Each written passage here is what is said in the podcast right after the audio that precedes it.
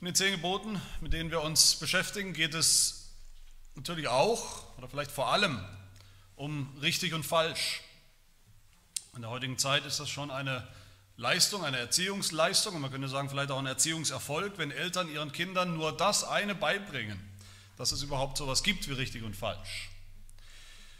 Dass es sowas gibt wie richtige Dinge zu tun, richtige Wege zu leben und auch falsche Wege zu leben. Insbesondere gilt das in Bezug auf Sexualität, um die es ja geht und heute gehen wird in diesem siebten Gebot, dass wir das Eltern ihren Kindern beibringen, das wäre schon eine große Leistung, dass alle, wenn alle Eltern das tun, wenn alle Eltern ihren Kindern beibringen von früh an, dass es sowas gibt wie eine Natur, dass es sowas gibt wie eine Schöpfung, die eben so ist, wie sie ist, ob wir wollen oder nicht, dass es in dieser Schöpfung eben Männlein und Weiblein gibt, dass wir entweder das eine oder das andere sind, ob wir wollen oder nicht, und dass man das Geschlecht nicht nach Belieben verändern und wechseln kann und vielleicht zehn Jahre später, weil es einem nicht passt, wieder zurück verändern kann, weil man nicht zufrieden ist mit dem, wer man ist und wie man ist. Das allein wäre, wie gesagt, schon eine wichtige Grundlage und schon eine Leistung.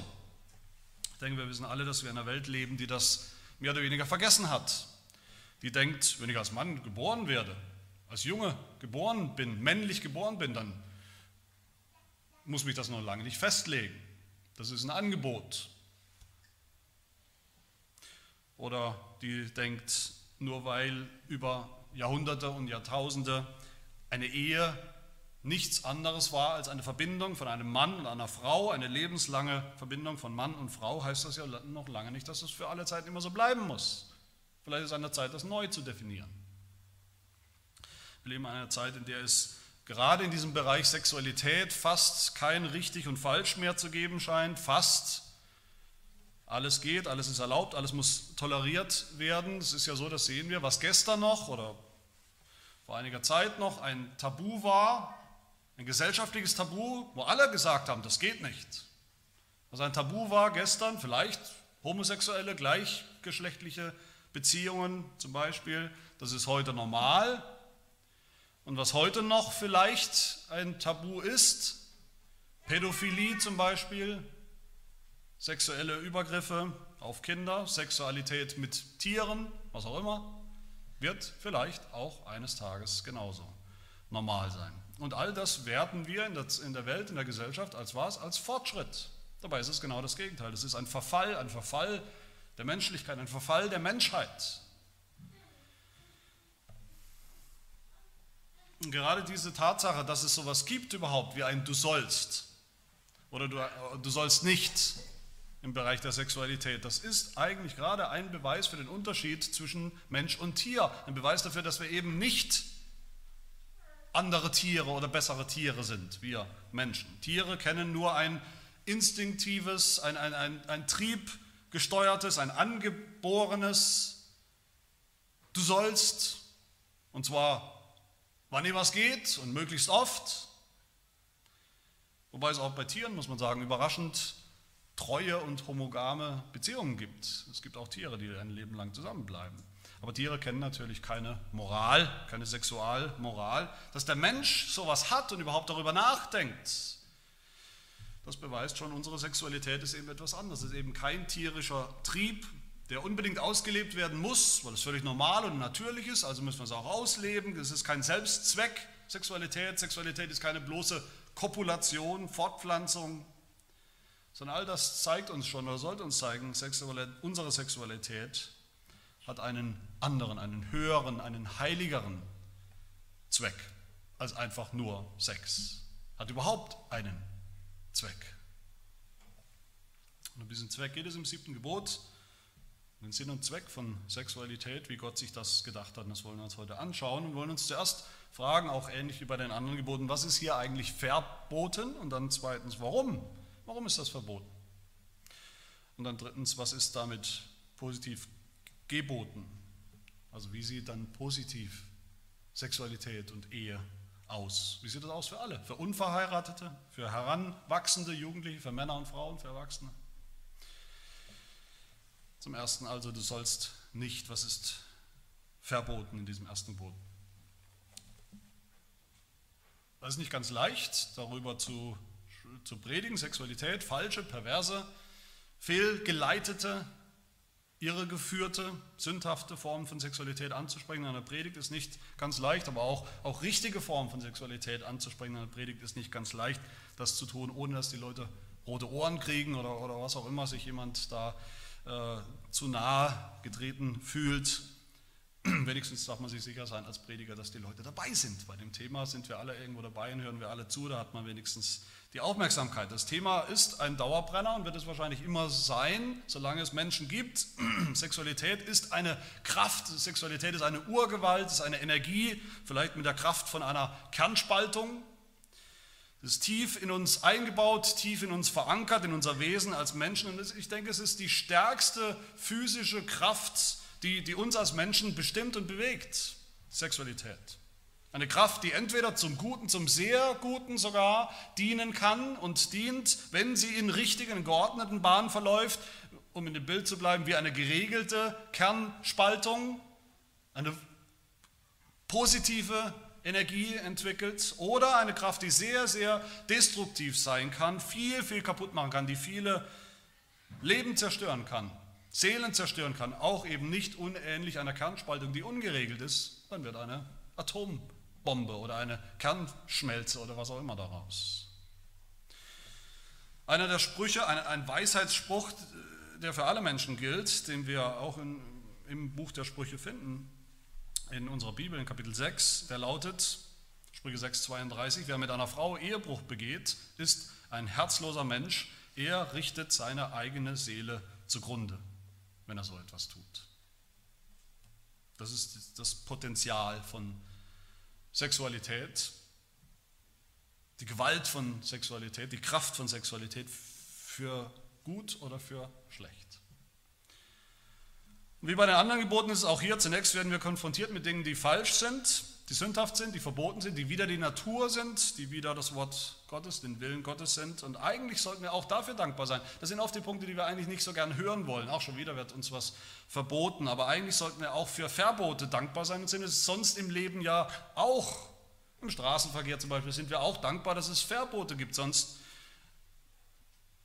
hätte ich, wenn der andere kein Verbot hätte zu fahren, dann würde mir ständig ins Auto reinfahren. Wenn ich eine Maschine kaufe, mir eine Maschine kaufe für die Werkstatt oder wenn meine Frau sich einen Thermomix kauft oder was auch immer und wir schauen in die, in die Anleitung, in die Betriebsanleitung, dann sind wir auch dankbar dafür, wo da steht, ähm, so nicht anfassen, das nicht tun, das ist gefährlich, das führt dazu, dass du den Finger abschneidest oder was auch immer. Das kann ja manchmal schlimme Konsequenzen haben. Obwohl manchmal auch seltsam ist, was da alles verboten wird. Nicht mit der Zunge, was auch immer. Also manchmal ist es Seltsam, aber trotzdem sind wir dankbar. Und was sind die Dinge, die Gott uns hier in diesem Gebot verbietet? Auch hier geht es wieder um, eigentlich um zweierlei Arten von Sünden. Es geht einerseits um den tatsächlichen, um die Tat, um den tatsächlichen, echten Ehebruch, um Sex, wo es keinen geben soll und darf. Und darüber hinaus geht es auch um den Ehebruch im Herzen, den verborgenen geheimen, versteckten Ehebruch. So haben wir das bei den anderen Geboten auch gesehen. Ich hoffe, ihr erinnert euch.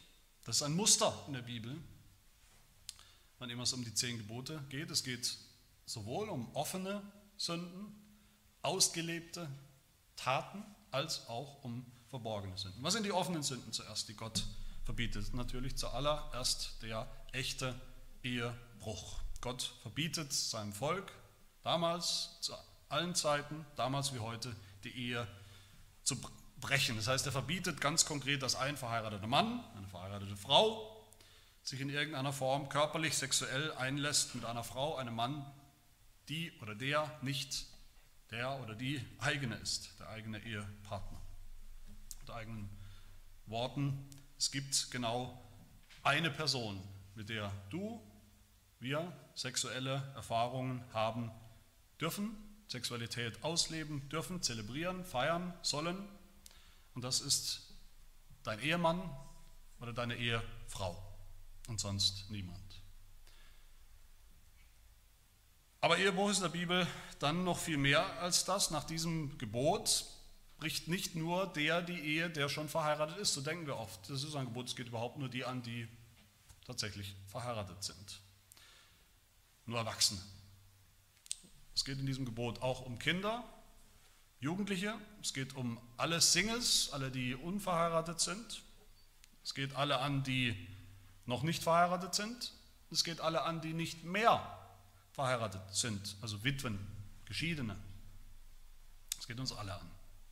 Siebten Gebot, das siebte Gebot ist nicht nur ein Verbot von Sexualität außerhalb der Ehe, es verbietet auch Sexualität vor der Ehe. Das betrifft vor allem, wie gesagt, nicht nur jugendliche Heranwachsende, die, die in die Pubertät kommen, die Pubertät schon hinter sich gelassen haben, die sich körperlich verändern und die merken das, die sich hormonell verändern, die körperlich andere Bedürfnisse entwickeln. Die Jugendliche fragen sich oft, sind oft orientierungslos, fragen sich, was mache ich eigentlich mit dem, was da passiert, mit meiner Sexualität? Wie weit darf ich das ausleben? Wie weit darf ich gehen in irgendeiner Beziehung, wenn ich noch nicht reif bin für die Ehe, wenn Ehe für mich aufgrund meines Alters und meiner Reife überhaupt noch gar nicht in Frage kommt, gar nicht am Horizont ist. Und sie meinen oft, Jugendliche, Heranwachsende, junge Erwachsene, sie müssten das alles experimentell für sich selbst herausfinden. Und das ist gefährlich und das ist falsch. Und sie denken, das siebte Gebot hat nichts mit mir zu tun. Ich bin ja nicht verheiratet. Wie, wie um alles in der Welt sollte ich die Ehe brechen? Die Ehe, die vielleicht erst in fünf oder zehn oder 15 Jahren oder 20 Jahren kommt, wenn überhaupt. Doch das hat alles mit diesem Gebot und mit Ehebruch zu tun.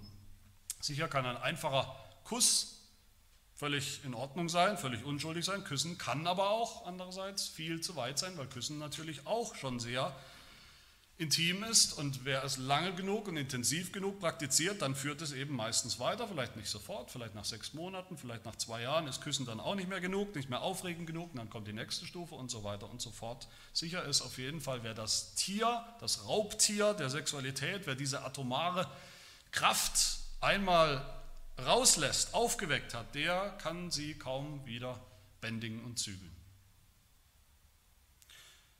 Und deshalb ist jede Form der sexuellen, des sex sexuellen Experimentierens, der sexuellen Erfahrung und Betätigung, der Erregung vor der Ehe falsch, weil sie befriedigt werden will, weil sie befriedigt werden muss, weil sie dann keine Ruhe gibt, bis sie befriedigt ist. Jugendliche, heranwachsende Singles, die noch nicht bereit sind, zu heiraten, sollen diese sexuelle Begierde nicht herausfordern, nicht anfeuern, nicht speisen, nicht füttern. Jede Form der Sexualität, die euch vielleicht noch so unschuldig scheint, so richtig, Spaß, man ist verliebt, man ist verknallt, ist in Wirklichkeit schon eine Form des Ehebruchs. Warum ist das so? Was ist das nicht extrem? Was hat das überhaupt mit der Ehe zu tun, wenn ich vielleicht erst in, wie gesagt, in 15 Jahren heirate. Und ein Mann, den ich jetzt noch überhaupt nicht kenne, der überhaupt nicht auf dem Bildschirm ist oder eine Frau. Irgendwann, wenn Gott es euch schenkt, dann kommt einmal euer Tag, dann kommt einmal der Tag, wo ihr vielleicht den richtigen findet oder die richtige findet. Einen Partner fürs Leben, wo es wirklich passt, wo alles passt. Das wollen wir alle und das wünschen wir auch einander.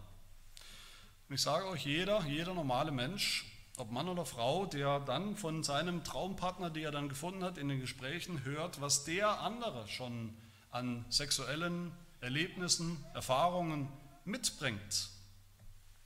Vor der Ehe. Auch wenn es schon Jahre zurückliegt. Jeder, sage ich euch, jeder hat damit zu schaffen. Es gibt niemand, der nicht damit zu schaffen hat. Jeder ist davon berührt, vielleicht eifersüchtig, vielleicht verletzt, vielleicht traurig, dass er oder sie nicht derjenige war, der Erste und Einzige, mit dem du oder ihr das erlebt habt, den ersten Kuss, das erste Anfassen, das erste Mal. Und so sollte es auch sein. Das ist eine berechtigte Eifersucht. Und ich kenne junge Männer, junge Frauen, die so eine Beziehung, aus der vielleicht eine, eine Ehe, eine gute Ehe hätte werden können, abgebrochen haben, weil sie es nicht konnten, weil sie damit nicht leben konnten, leben wollten, weil sie eine Frau, einen Mann wollten, mit dem sie gemeinsam rein und unversehrt, im besten Sinne des Wortes jungfräulich in die Ehe eingehen. Ohne Vorbelastung, wie es auch sein sollte. Ich kenne auch Paare, die trotzdem geheiratet haben, wo es auch gut ging, aber wo es trotzdem eine Belastung war, vielleicht über Jahre eine Belastung, dass wir, der eine oder der andere oder beide, so eine Vergangenheit eben mitbringen. Auch eine sexuelle Vergangenheit, etwas, das zwischen ihnen steht oder das ihnen zu schaffen gemacht hat oder noch macht. Jugendliche, junge, Erwachsene, Singles sollen euch, ihr sollt euch bewusst machen, alles, was ihr jetzt tut, was ihr heute tut, was ihr tut mit 14, mit 16, mit 20, mit 25, wie, wie auch immer lang ihr noch nicht verheiratet seid. All das hat Auswirkungen auf die zukünftige Ehe. Alles. Jetzt schon. Oft mit verheerenden Konsequenzen. Ich rede nicht nur von Konsequenzen wie in der Schule. In der Schule hört man auch, oh, Sex zu früh, das hat Konsequenzen. Da kann man sich sexuelle Krankheiten holen oder kann man ungewollt schwanger werden. Ja, das sind natürlich auch echte Probleme. Aber die Probleme fangen ja schon viel früher an. Die Gefahren sind viel größer. Ich rede vor allem hier von geistlichen, seelischen, auch körperlichen Konsequenzen, die man manchmal ein Leben lang nicht mehr los wird, ein Leben lang nicht mehr abschütteln kann. Einer hat mal gesagt, Sex ist wie ein Spezialkleber, wie ein Sekundenkleber. Wenn man ihn zu früh aus der Tube drückt, dann erzeugt das immer eine Riesensauerei, ein Riesenchaos. Und wie bei Sekundenkleber, wer das schon mal in den Fingern hatte, der weiß, man kann sich vielleicht wieder losreißen davon, aber es, es tut weh, es bleibt immer etwas kleben, es bleibt immer etwas hängen, es hat immer äh, schlimme Folgen, Verletzungen. Ich sage es mal ganz bewusst, Kinder, Jugendliche, junge Erwachsene, Singles, alle Singles, falls ihr das nicht schon getan habt, vielleicht nicht, dann ist vielleicht heute der Tag, wo ihr für euch vor Gott in eurem Herzen vielleicht auch vor anderen, ein für allemal den festen Entschluss fassen solltet, zu sagen, es gibt für mich keinerlei Sexualität vor und außerhalb der Ehe. Basta. Wenn wir das nicht klar formulieren, was unsere Pflicht ist und unsere Haltung ist, dann geht es auch schief. Das erspart euch, anderen, euer zukünftigen Ehe, Ehepartnern viel Schmerzen und Verletzungen und das ehrt Gott. Das gehört auch zu diesem Gebot. Zu dieser Form von Ehebruch vor der Ehe gehören dann noch andere Dinge, andere Formen von Sexualität, die man vielleicht eher allein begeht, wenn man noch keinen Partner hat. Ich habe diese Woche noch im Radio eine Sendung gehört, wo es um Autosexualität geht, ein neuer Begriff für alles, für eine neue Lebensform, wo man sagt, ich brauche eigentlich gar niemand anders. Es geht da auch um Pornografie, Selbstbefriedigung, aber es geht eigentlich um mehr. Es geht darum, ich liebe mich selbst, meinen eigenen Körper. Ich bin mir selbst genug. Sexualität ist etwas, was ich mit mir selbst ausmache und dafür brauche ich nichts und niemand anderen. Das ist anscheinend eine neue Lebenseinstellung. Selbstbefriedigung, auch da wird uns heute gesagt, das ist eine ganz harmlose Sache, das hat ja mit niemand anderem zu tun, natürlich niemand anderem weh. Das ist harmlos, das ist natürlich. Dazu habe ich zwei Gedanken. Erstens, Selbstbefriedigung an sich geht völlig gegen den Sinn von Sexualität, wofür Gott sie gemacht hat, sie uns gegeben hat. Sexualität ist eine wunderbare Sache, eine schöne Sache, eine Gabe Gottes, aber Gott hat sie uns gegeben, um dem anderen, sprich unseren Ehepartnern, etwas zu geben. Sie zu befriedigen, nicht uns selbst. Solo-Sexualität, Autosexualität, wie man heute sagt, das ist ein Widerspruch an sich. Und dass das so ist, dass Sexualität nicht für mich egoistisch ist, sondern für den anderen da ist, eine Ehe tragen soll, mittragen soll, das lernt man nicht in der Ehe, wenn man es vorher nicht gelernt hat. Das lernt man auch und vor allem vorher. Und, und das Zweite dazu, Solo-Sexualität, ist alles andere als harmlos. Pornografie, Bilder, egal auf dem Handy, auf dem Computer oder vor dem geistigen Auge, wie auch immer, das ist immer auch eine Form des Missbrauchs. Man missbraucht damit auch immer eine andere Person, deren Bild man sich vor Augen führt.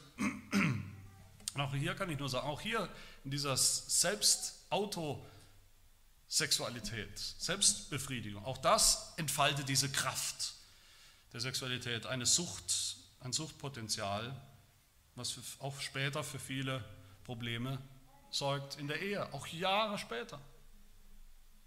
Viele bilden sich ein, so, ja, jetzt habe ich vielleicht noch dieses Problem, aber dann will ich heiraten, dann sind all diese Probleme weg. Dann habe ich einen Ehepartner und dann ist alles gut und erleben dann oft ihr böses Erwachen, dass es eben so nicht funktioniert, wenn man mit so einer Altlast schon kommt. Vielleicht klingt das für manche eine Überforderung. Wir sollen jahrelang verzichten auf Sexualität, wenn wir noch nicht heiratsfähig sind, wenn der Richtige eben noch nicht gekommen ist, wenn Gott uns nicht zum Richtigen geführt hat oder ihn oder sie zu mir, wenn wir Jahr für Jahr Single sind, vielleicht über 10 Jahre, 15 Jahre oder wie lang auch immer, gegen unseren Willen, eigentlich würden wir ja gerne eine Ehe eingehen. Wir denken, es ist eine Überforderung. Ist, dafür sind wir nicht gemacht, dafür ist der Mensch nicht gemacht. Das sagt uns auch die Welt. Vielleicht haben wir vergessen, wie das bei Jesus war. Vielleicht haben wir vergessen, dass Jesus ein echter Mann war, mit einem echten Körper, mit echten Geschlechtsorganen, mit echten Gefühlen, mit echten Hormonen, Bedürfnissen, Versuchungen. Die Bibel sagt eindeutig, dass Jesus in allem versucht worden ist wie wir, dass er alle unsere sexuellen Bedürfnisse und Versuchungen kannte, die wir auch kennen. Jesus war sein ganzes Leben lang Single, wie wir heute sagen würden, und doch hat Jesus ohne ausgelebte Sexualität gelebt und ohne Sünde in all dem. Nehmen wir das noch ernst oder sagen wir einfach, naja, Jesus hat es ja leicht, Jesus war ja Gott, für den war es leicht. Nein, Jesus, für Jesus war es nicht leicht. Alle Kämpfe als Mensch, die er als Mensch hatte in seiner Menschheit, Jesus, hat er auch als Mensch gemeistert. Darüber sollten wir nachdenken, darüber, das sollten wir ernst nehmen. Und das darf auch und soll auch für uns eine Motivation sein in dieser Situation. Was ich hier überspringen will, da könnte man viel sagen, noch andere Formen des Ehebruchs, gleichgeschlechtliche Beziehungen, die einfach nie als Ehe gedacht waren. Es ist keine Ehe. Aber ich will eine letzte Form des Ehebruchs nennen, die auch sehr weit verbreitet ist, eben auch in der Welt um uns herum, aber auch in den Gemeinden sogar. Und das ist die Scheidung. Und damit meine ich natürlich die, eine unrechtmäßige Scheidung, eine, eine unberechtigte Scheidung. Natürlich gibt es auch Scheidungen, die legitim sind für Christen, wenn ein Ehepartner eben im Ehebruch lebt und damit nicht aufhört, nicht bereut, nicht bricht damit. Wenn ein Ehepartner die Ehe, eine Ehe aufgegeben hat, sich auf und davon gemacht hat, einfach weg ist über alle Berge, das sind von der Bibel her legitime Gründe, aus denen eine Ehe geschieden werden kann. Aber die meisten Ehen, sowohl natürlich in der Welt als auch unter Christen, die meisten Ehen sind ohne jeden Zweifel falsch. Die meisten Ehescheidungen, Entschuldigung, sind ohne jeden Zweifel falsch und unberechtigt und sind deshalb Ehebruch. Jesus sagt in der Bergpredigt, Wer sich von seiner Frau scheidet, ausgenommen wegen Unzucht, der macht, dass sie die Ehe bricht. Und wer eine Geschiedene, also eine unrechtmäßig Geschiedene heiratet, der bricht selbst die Ehe.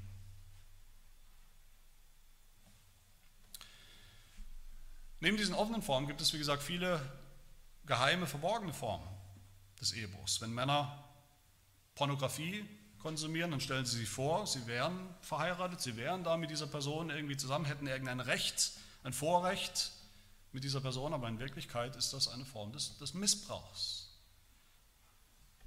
Das ist auch ein verborgener Ehebruch. Das geht nicht nur Männer an.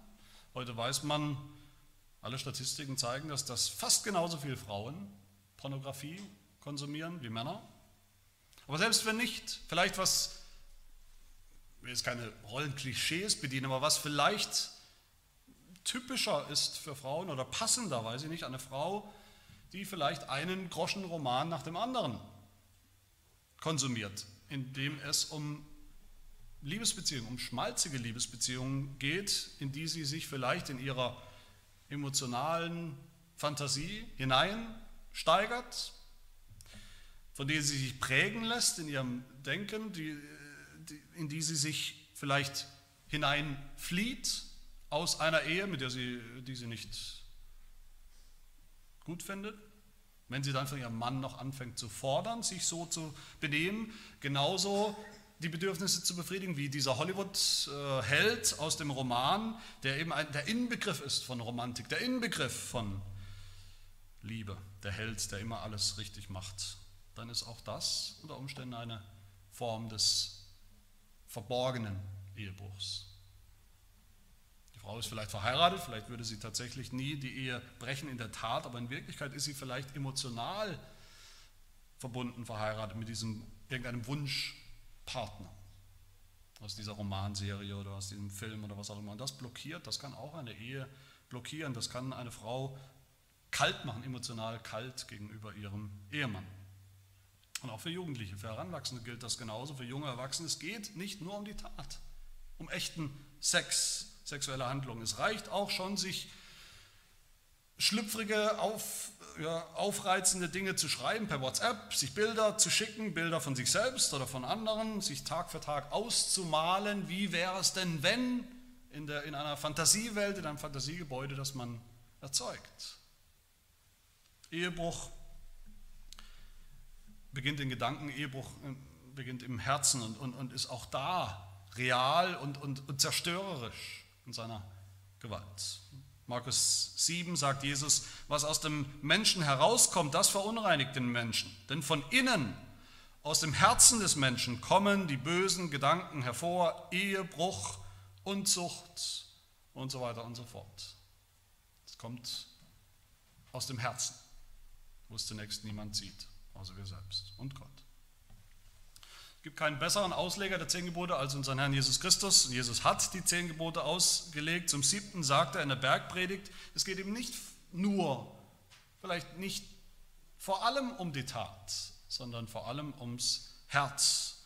Er sagt in Matthäus 5, ihr habt gehört, dass zu den Alten gesagt ist, du sollst nicht Ehe brechen.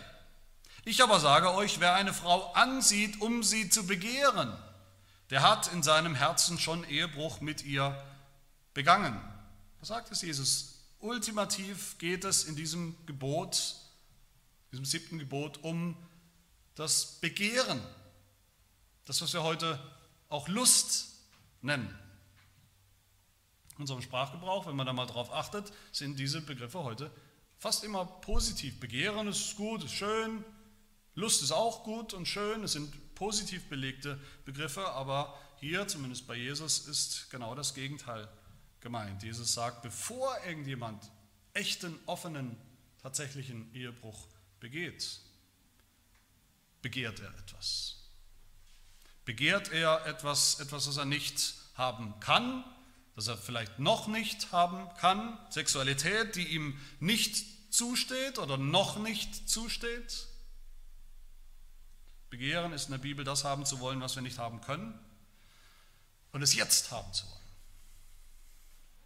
Im siebten Gebot verbietet Gott nicht nur die Tat, sondern eben auch die Begierde, die Begierde nach Sex vor der Ehe, nach Sex außerhalb der Ehe, die Lust, das jetzt und, und heute schon ausleben zu können, auch ohne Ehepartner, wenn es sein muss, dass wir die Urgewalt Sexualität eben nicht zähmen, gar nicht zähmen wollen, sondern den, den Tiger rauslassen sozusagen, bevor es an der Zeit ist.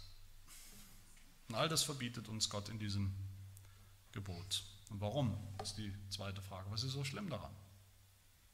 Das ist mein zweiter Punkt. Ich denke, alle Sünden in diesem Bereich, was dieses Gebot angeht, sexuelle Sünden, von der unsere Welt fast überflutet ist. Man wird ja überflutet überall, sieht das überall, alle möglichen Arten von, von Ehebruch auch. Ich denke, es kommt daher, sowohl in der Kirche als auch außerhalb, dass wir eigentlich gar nicht mehr wissen, was die Ehe ist, die wir nicht brechen sollen, die Gott beschützen und bewahren will, die wir beschützen und bewahren sollten. Was ist überhaupt die Ehe, die Gott so rein bewahren will?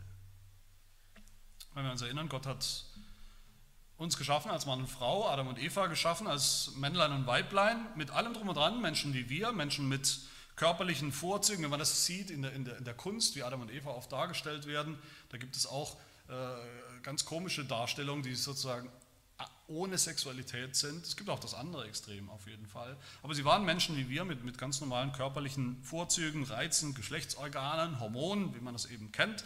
Und, und Gott hat sie als, als erstes Ehepaar, als erstes Ehepaar der, der Geschichte, der Weltgeschichte hingestellt, als ein Beispiel, ein Beispiel für uns. Und wer die Bibel aufmerksam liest, der weiß, dass Gott überhaupt nichts gegen Sex, gegen Sexualität hat. Ganz im Gegenteil, Gott hat sie, hat sie erfunden, hat sie von Anfang an in den Menschen eingebaut. Im Schöpfungsbericht von Adam und Eva als erstes Ehepaar, da heißt es ausdrücklich, Genesis 2, und sie waren beide nackt, der Mensch und seine Frau, und sie schämten sich nicht. Das war gut. Nackt sein und sich nicht schämen. Wunderbar. Das heißt natürlich nicht, Adam und Eva waren sozusagen die ersten Nudisten, die den ganzen Tag lang äh, nackig im, Garten Eden rumgelaufen sind und Ringelpitz mit Anfassen gespielt haben. Das ist sicherlich nicht gemeint. Aber es das heißt, sie haben eine, eine völlig unbeschwerte, wunderbare sexuelle Beziehung gelebt. Sex ohne Scham, Sex mit Freude, mit gutem Gewissen, Sex, der sie zusammengebunden hat, verbunden hat, so wie Gott sich das gedacht hat. Zumindest bis zum Sündenfall. Aber Gott sagt ausdrücklich, dass diese Ehe, wie er sie da darstellt, diese menschliche Ehe und mit ihrer Sexualität, dass das ein Bild ist, ein Bild. Wofür? Adam und Evas Ehe war eine Bundesbeziehung, der Ehebund, wie wir es heute auch noch nennen. Das war eine exklusive lebenslange Beziehung aufgrund von einer Entscheidung, einer, eines Versprechens von Liebe oder in Liebe. Und als Bundesbeziehung war ihre Ehe ein Bild von der Bundesbeziehung von Gott zu seinem Volk. Von Anfang an ist das so. Die menschliche Ehe ist ein Bild für die Ehe zwischen Gott und, und dem Menschen, Gott und seinem Volk. Gott hat seine Beziehung zu den Menschen, den er geschaffen hat, die Beziehung zwischen Gott und Mensch hat er von Anfang an gestaltet als eine Ehe. Das kam nicht später irgendwann als, als ein Bild von vielen. Das ist die Beziehung, das Wesen dieser Beziehung. Als guter, als, als perfekter Ehemann hat Gott sich seiner Frau von Anfang an hingegeben, exklusiv hingegeben, mit Haut und Haaren, mit allem, mit aller Leidenschaft, für ein Leben lang. Immer wieder betont Gott, dass er sich in, seinem, in seiner Entscheidung, in seinem Bundesschluss entschieden hat, versprochen hat seiner Frau, für immer für sie da zu sein, für immer ihr Ehemann zu sein, in guten wie in schlechten Tagen, sie zu lieben bis an das Ende und mehr als alles andere auf der Welt. Meine Lieben, genau deshalb war es ja so schlimm, als sein Volk, das Volk Gottes, das Volk Israel angefangen hat, neben diesem Gott eben noch andere Götter zu haben. Deshalb war das so schlimm. Sie haben angefangen, sie haben kokettiert, sie haben sympathisiert mit anderen Göttern, mit, mit den Nachbargöttern, mit den Göttern der Nachbarvölker, den Baalen und Baal, ein, ein Nebengott, die Nebengötter. Der Baal ist in der Bibel immer auch ein Ehemann. Baal bedeutet Ehemann.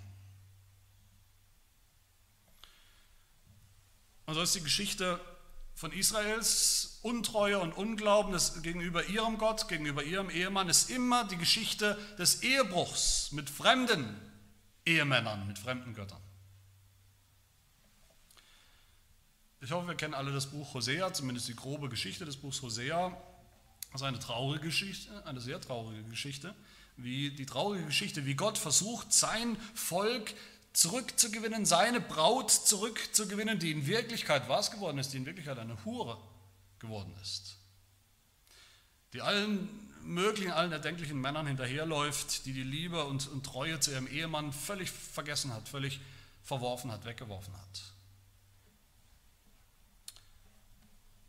Der Götzendienst in Israel ist deshalb so schlimm für Gott, weil es ein Ehebruch ist, eine Form des Ehebruchs, weil Israel Hurerei betrieben hat. Und deshalb will Gott diesen Ehebruch auch bestrafen. Sein Volk bestrafen, dass diese Dinge tut, dass die Ehe bricht. Im eigentlichen Sinn, die Ehe mit ihm. Was war die Strafe auf den Ehebruch? Gott schickt sein Volk ins Exil, in die Gefangenschaft zu ihren fremden Ehemännern. Sollen sie doch dahin gehen, zu ihren Ehemännern und schauen, wie das ausgeht, wo sie die Konsequenzen, die schlimmen Konsequenzen ihres Ehebruchs auch erleiden sollen und müssen. Gott sagt auch im Alten Testament, die Konsequenz für Ehebruch ist der Tod. Leviticus 20, Vers 10, wenn, ein Frau, wenn ein Mann mit einer Frau Ehebruch treibt, wenn er Ehebruch treibt mit der Frau seines Nächsten, so sollen beide, der Ehebrecher und die Ehebrecherin, unbedingt getötet werden. Wie die Strafe, die Gott Adam angedroht hat für den Ungehorsam, hier auch. Sie sollen unbedingt getötet werden. Für die Ehe bricht, Sex vor der Ehe, Sex außerhalb der Ehe, offen oder verborgen im Herzen, der zeigt damit, dass er die Ehe nicht wirklich verstanden hat. Dass er die Ehe nicht versteht als ein Bund, als ein Bild des Bundes zwischen Gott und dem Menschen. Der zeigt in letzter Konsequenz, dass er, wer sich engagiert da in Sexualität auslebt, vor der Ehe, außerhalb der Ehe, der zeigt damit, dass er eigentlich diesen Gott nicht haben will als Ehemann dass er ihm nicht treu sein will, sondern dass er lieber die Götter der Welt, die Welt insgesamt haben will, dass das seine wahre Begierde ist, seine wahre Lust. Darum geht's. Und genauso finden wir es im Neuen Testament. Da wird diese Sünde genauso oft erwähnt, die Sünde des Ehebruchs, mit genau derselben Strafe erwähnt. Jakobus 4, Vers 4 heißt es, ihr Ehebrecher und Ehebrecherinnen, wisst ihr nicht, dass die Freundschaft mit der Welt Feindschaft gegen Gott ist? Und im Hebräerbrief Kapitel 13, Vers 4, die Ehe soll von allen in Ehren gehalten werden und das Ehebett unbefleckt. Die Unzüchtigen und Ehebrecher aber wird Gott richten. Das ist nicht eine Sache vom Alten Testament. Das gilt nach wie vor. Und Jesus sagt selbst, auch in der Bergpredigt, die Bergpredigt ist auch nicht alt, die Bergpredigt ist unser Leben.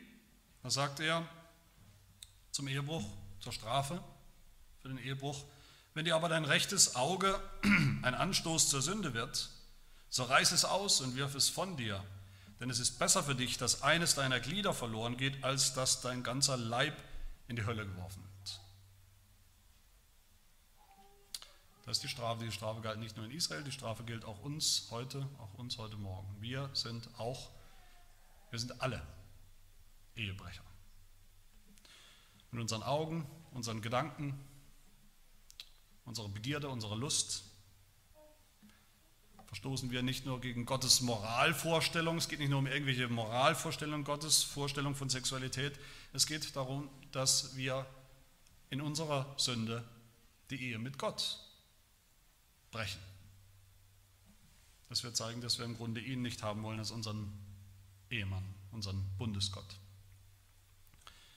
Dieses Gebot trifft uns wie alle anderen Gebote hoffentlich auch, denke ich auch, ins, voll ins Schwarze. Es trifft uns in, unserer, in unserem Leben, im tatsächlichen Leben, im echten Leben, wie es ist, in der Welt und auch unter Christen.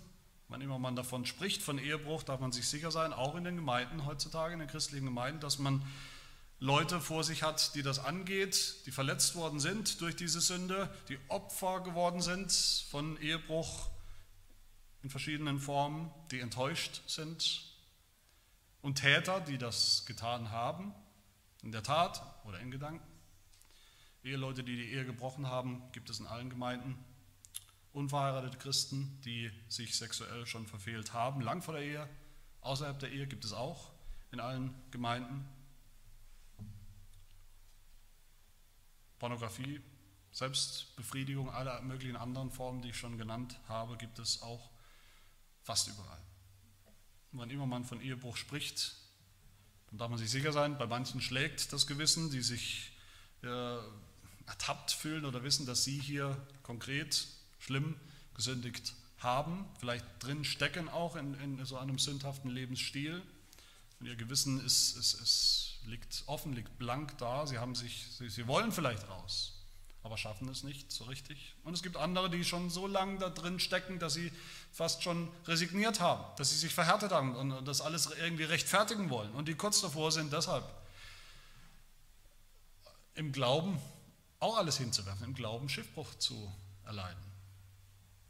Auch das ist die Realität. Und, und, und ich will auch heute, und wir müssen immer über dieses Thema reden, dass wir einerseits deutlich machen, die, die Realität, die Wirklichkeit, die, die, das, das negative Potenzial, die Sünde deutlich machen, die Sünde anprangern und warnen vor den, vor den Folgen, emotionalen, seelischen, körperlichen Langzeitfolgen des, des Ehebruchs, aber andererseits auch auf eine Art und Weise, die Hoffnung macht. Hoffnung macht für alle, die, um, um die es geht, für uns alle. Opfer, Täter, Hoffnung Hoffnung macht vom Evangelium her Hoffnung auf Vergebung, auf Neuanfang, die Hoffnung des Evangeliums. Wenn du heute hier sitzt als Opfer oder als Täter dich wiedererkennst, vielleicht ohne dass das jemand weiß, dann ist eben dieses siebte Gebot auch für dich. Und was ist das Evangelium darin? Was ist das, was hier Hoffnung macht? Das Evangelium ist, dass Jesus gekommen ist, um Sünder zu retten. Jesus ist gekommen, um Ehebrecher zu retten um Ehebrechern zu vergeben. Das hat er auch getan, übrigens in seinem Dienst auch sehr konkret. Jesus ist gekommen, um die untreue Braut Gottes, die Hure, die wir alle sind, das ehebrecherische Geschlecht, die ehebrecherische Gemeinde, aus dem Exil, aus der Gefangenschaft, aus der Sklaverei herauszuholen, zu verändern, ihr Herz zu verändern, sie zu reinigen und sie wieder Gott zu bringen als eine geheiligte Frau, eine Jungfrau. Jesus ist der bessere, viel bessere Hosea, der eine Hure zur Frau genommen hat, eine ehebrecherische Gemeinde, weil Gott zu ihm gesagt hat in den Worten Hoseas, Hosea 3, geh nochmals hin, hat Gott zu Jesus Christus gesagt, geh nochmals hin und liebe eine Frau, die von ihrem Freund geliebt wird und im Ehebruch lebt gleich wie der Herr die Kinder Israels liebt, obwohl sie sich anderen Göttern zuwenden. Wir vergessen das so leicht. Wir beschäftigen uns mit den zehn Geboten. Wo äh, sind wir hier? Wo hat, wo, in welcher Situation gibt Gott seinem Volk die zehn Gebote? Wir sind hier am Berg Sinai. Am Berg Sinai passiert was? Gott schließt einen Bund. Das ist eine Ehezeremonie. Eine Hochzeit. Und das Evangelium lautet auch in den Worten des Apostels Paulus aus Epheser 5, ihr Ehemänner liebt eure Frauen gleich wie auch Christus die Gemeinde geliebt hat und sich selbst für sie hingegeben hat, damit er sie heilige, nachdem er sie gereinigt hat durch das Wasserbad im Wort. Sie hat es nötig gehabt anscheinend, dass er sie reinigt und heiligt. Damit er sie sich selbst darstelle als eine Gemeinde, die herrlich sei, nicht mehr eine Hure sondern herrlich, dass sie weder Flecken noch Runzeln noch irgendetwas Ähnliches habe, sondern dass sie heilig und tadellos sei, wie es sein sollte. Eine reine Braut, seine Gemeinde. Christus ist gekommen, um diese wunderbare, wichtigste Hochzeit, die kosmische Hochzeit zwischen Gott und den Menschen vorzubereiten. Die Hochzeitsnacht, wenn wir so wollen, Epheser 5, 30. Denn wir sind Glieder seines Leibes, von seinem Fleisch und von seinem Gebein. Deshalb wird ein Mann seinen Vater und seine Mutter verlassen und seiner Frau anhängen. Und die zwei werden ein Fleisch sein. Dieses Geheimnis ist groß. Ich aber deute es auf Christus und die Gemeinde, sagt Paulus. Gott und sein Volk. Darum geht es in dieser Hochzeitsnacht.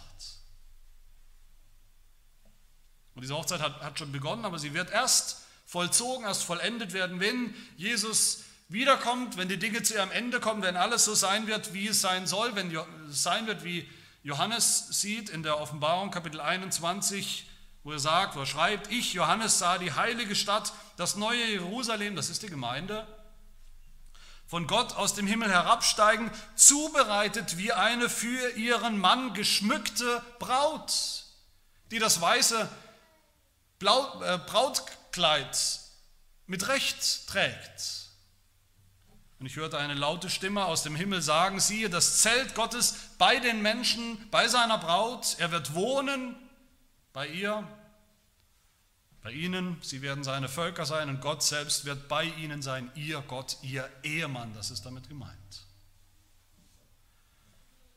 Und erst wenn wir das begriffen haben, dass alles, dass wir selber Ehebrecher sind, ehebrüchig geworden sind gegenüber unseren Ehepartnern oder zukünftigen Ehepartnern, gegenüber Gott vor allem, dass wir die Ehe nicht verstanden haben als das, was sie wirklich ist, ein Bild von unserer Beziehung zu Gott. Erst dann können wir überhaupt anfangen, Ehen zu leben, wie sie Gott gefallen, Sexualität zu leben, wie es Gott gefällt. Single sein, erfüllt zu leben, wie es Gott gefällt. Positiv nach diesem Gebot leben. Das ist mein letzter Gedanke, wie das geht, nach diesem Gebot zu leben. Paulus sagt, Römer 13, die Gebote, du sollst nicht Ehe brechen, Du sollst nicht töten, du sollst nicht stehlen, du sollst nicht falsches Zeugnis ablegen, du sollst nicht begehren. Und welches andere Gebot es noch gibt, werden zusammengefasst in diesem Wort, nämlich du sollst deinen Nächsten lieben wie dich selbst.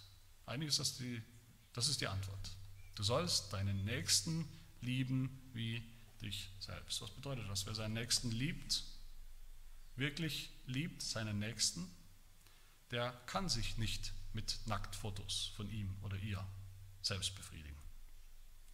Wer seinen Nächsten liebt, wirklich liebt, der kann seinen Ehemann, seine Ehefrau nicht betrügen.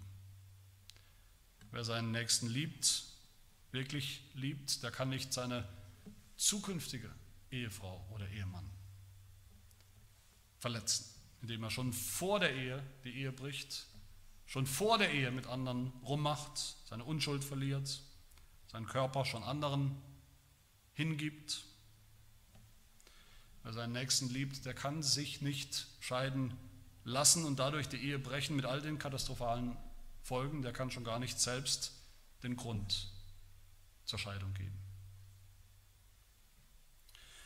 Ich will drei Dinge ganz praktisch und konkret zum Schluss sagen, positive Dinge, das Erste, was mir wichtig ist, wir müssen wieder ernst nehmen, dass wir als Menschen, dass wir Wesen sind aus Leib oder mit Leib und Seele. Mit Leib und Seele. In der Kombination. Mit Körper und Seele.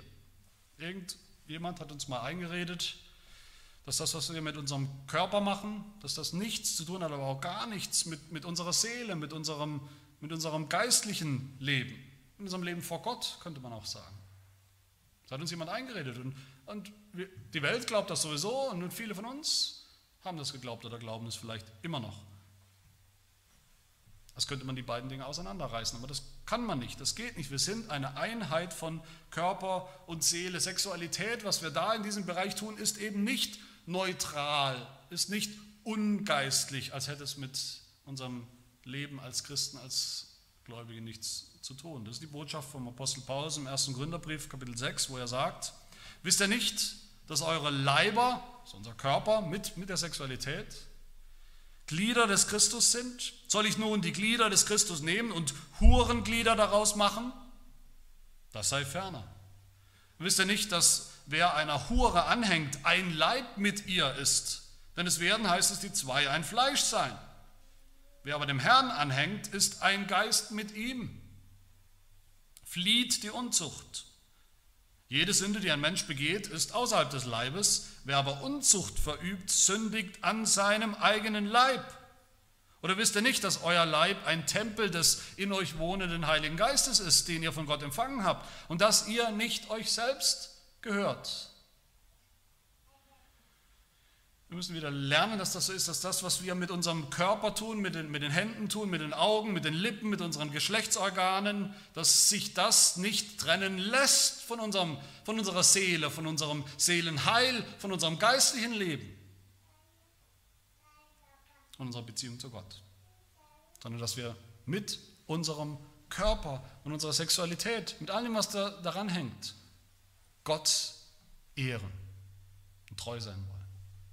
Das Zweite, was ich sagen will, lasst uns die Ehe wieder vielleicht neu und, und, und noch tiefer und radikaler verstehen als das, was sie wirklich ist. Nämlich eine ganz wunderbare Sache, eine schöne, wunderbare Institution, die wichtigste Beziehung, die wir haben auf der Erde überhaupt unter Menschen. Ein wunderbares Bild von Gottes Beziehung zu uns.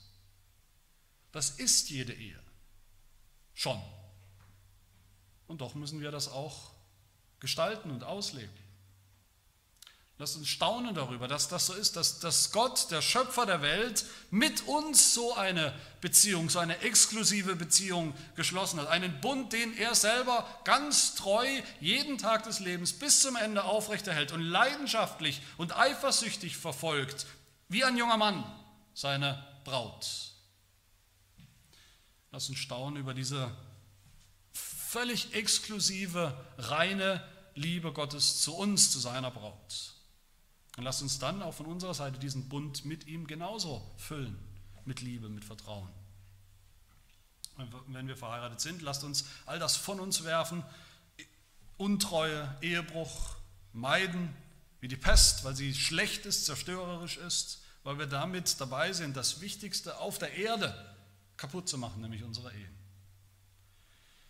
Und wer noch nicht verheiratet ist, lasst uns unsere zukünftigen Ehen so verstehen, so schätzen, so wichtig halten und so darauf freuen, dass wir schon aus Vorfreude für das, was kommt, bereit sind, alle Perversionen, all diese, diese Täuschungen,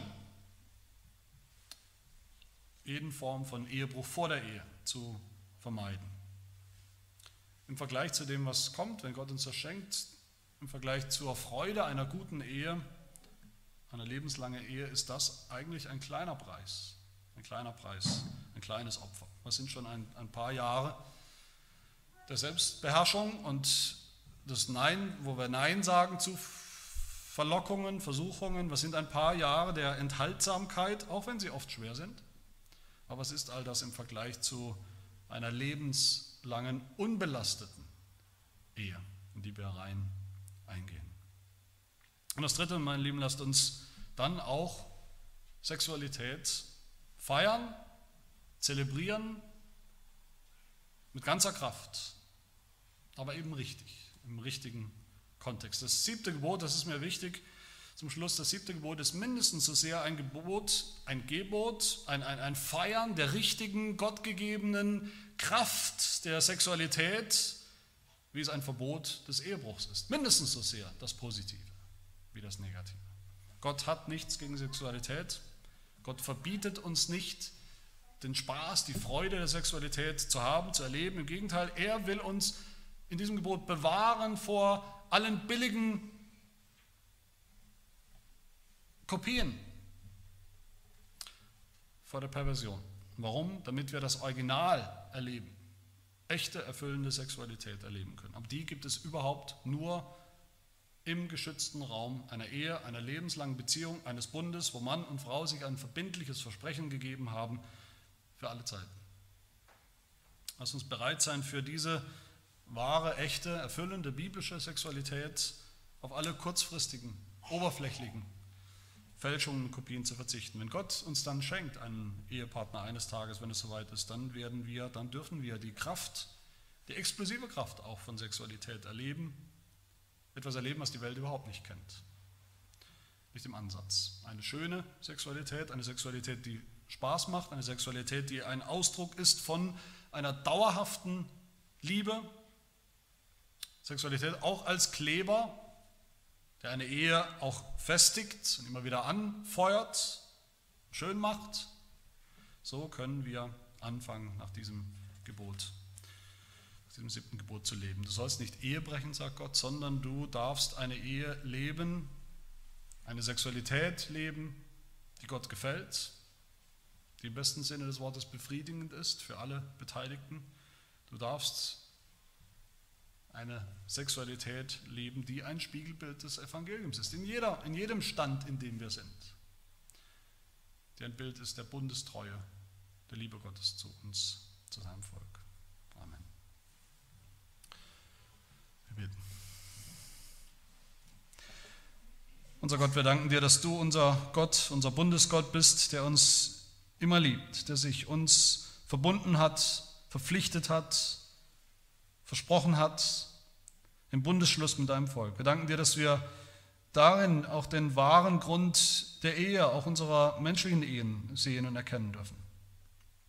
wir danken dir, dass du dein Volk nicht aufgegeben hast, als sie ehebrecherisch anderen Göttern hinterhergehurt haben, sondern dass du deinen Sohn gesandt hast, der gekommen ist, um den Bund wiederherzustellen, den neuen und ewigen Gnadenbund zu bringen, in dem jetzt auch wir zu deiner Braut gehören. Herr, hilf uns auch in unseren irdischen Beziehungen, egal ob wir unverheiratet sind, Single sind oder verheiratet sind, zu deine Liebe und deine Treue, die Bundestreue widerspiegeln.